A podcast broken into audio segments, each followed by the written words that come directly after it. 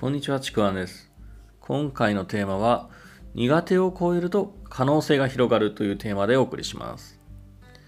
まあね、苦手だからできないとか、まあ、苦手だからやらないっていう、まあ、苦手なものってね、どうしてもこう、やっぱり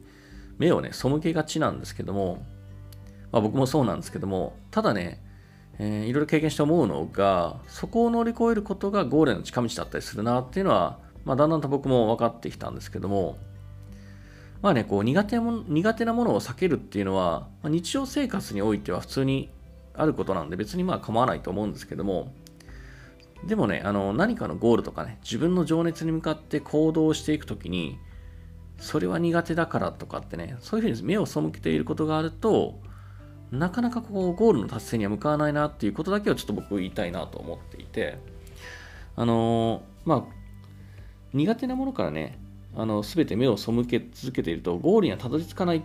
たどり着く可能性が低くなるっていうふうに僕は考えているんですよね、まあ、これいろんな考えがあるかもしれませんけども。あの自分のゴールとか情熱に対しての臨場感この臨場感っていうのが弱いとですねあの例えばその途中に何かやっていく途中に苦手なこととか苦手なものが出て出てきた時にですねなんかねこうすぐにそこで立ち止まっちゃうんですね。立ち止まってどう避けようかみたいなこと考えちゃうんですよ。でね、まあ、その苦手なものを避ける道を探していくんですけども、そのもちろん違う道があればそれでもいいかもしれないし、もしかしたらもっとね、いい道があるとは思うんですよ。ああるかもしれないんですよね。あるんだったらそれはそれで問題はないんですよ。別に。ただですね、その苦手なことを避け続けていく。それをね、どこまでやるのかっていうこと。避け続けた道の先に本当に自分が目指したいゴール叶えたい情熱っていうのがあるのかを想像してほしいんですよ。でこれですね僕の勝手な考え方なんかもしれないんですけどもゴールとか情熱を達成するっていうのはそこにたどり着くまでに何かをね乗り越え続けていくことっていうふうに僕は思っているんですね。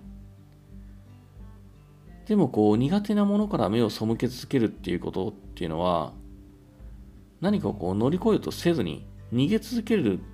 ということとね、同じだっていうふうにも思うんですね。ゴール、そうしていくと、なんかこう、ゴールとは別の場所に向かってしまったりとか、変なところに迷い込んだり、もうずっと出れなくなったりとかね、まあ、下手したらスタート地点よりも後ろに行ってしまうっていうことだってあり得るんですよね。本当にね、こう、苦手を乗り越えて先にゴールがないとしたら、いつ苦手を乗り越えるのかってことだけなんですよね。なのに、まだ心の準備かとか、もう少し他のことを経験してからとか、いや、ちょっと今はまだできないですなんてことを言ってるとですね、あのーそのうち乗り越える機会さえも失われるって考えてほしいんですよ。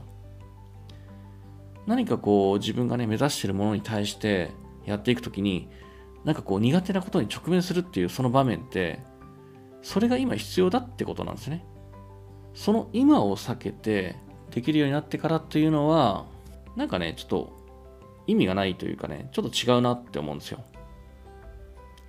だからまずは目を背けずに向き合うってことが今やるべきこと。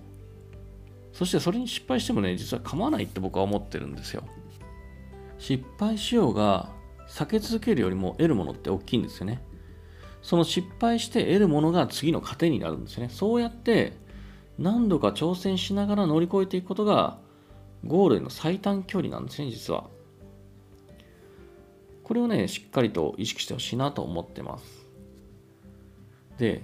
ちょっと最後に伝えたいことがあるんですよね。で、これがすごく大事なことなんで、これも覚えておいてほしいんですけども、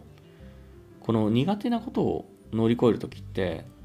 まあ、あの目を背けちゃうときって、やっぱね、自分でやらなきゃって思ってるから目を背けちゃうんですね。苦手だからっていうのは。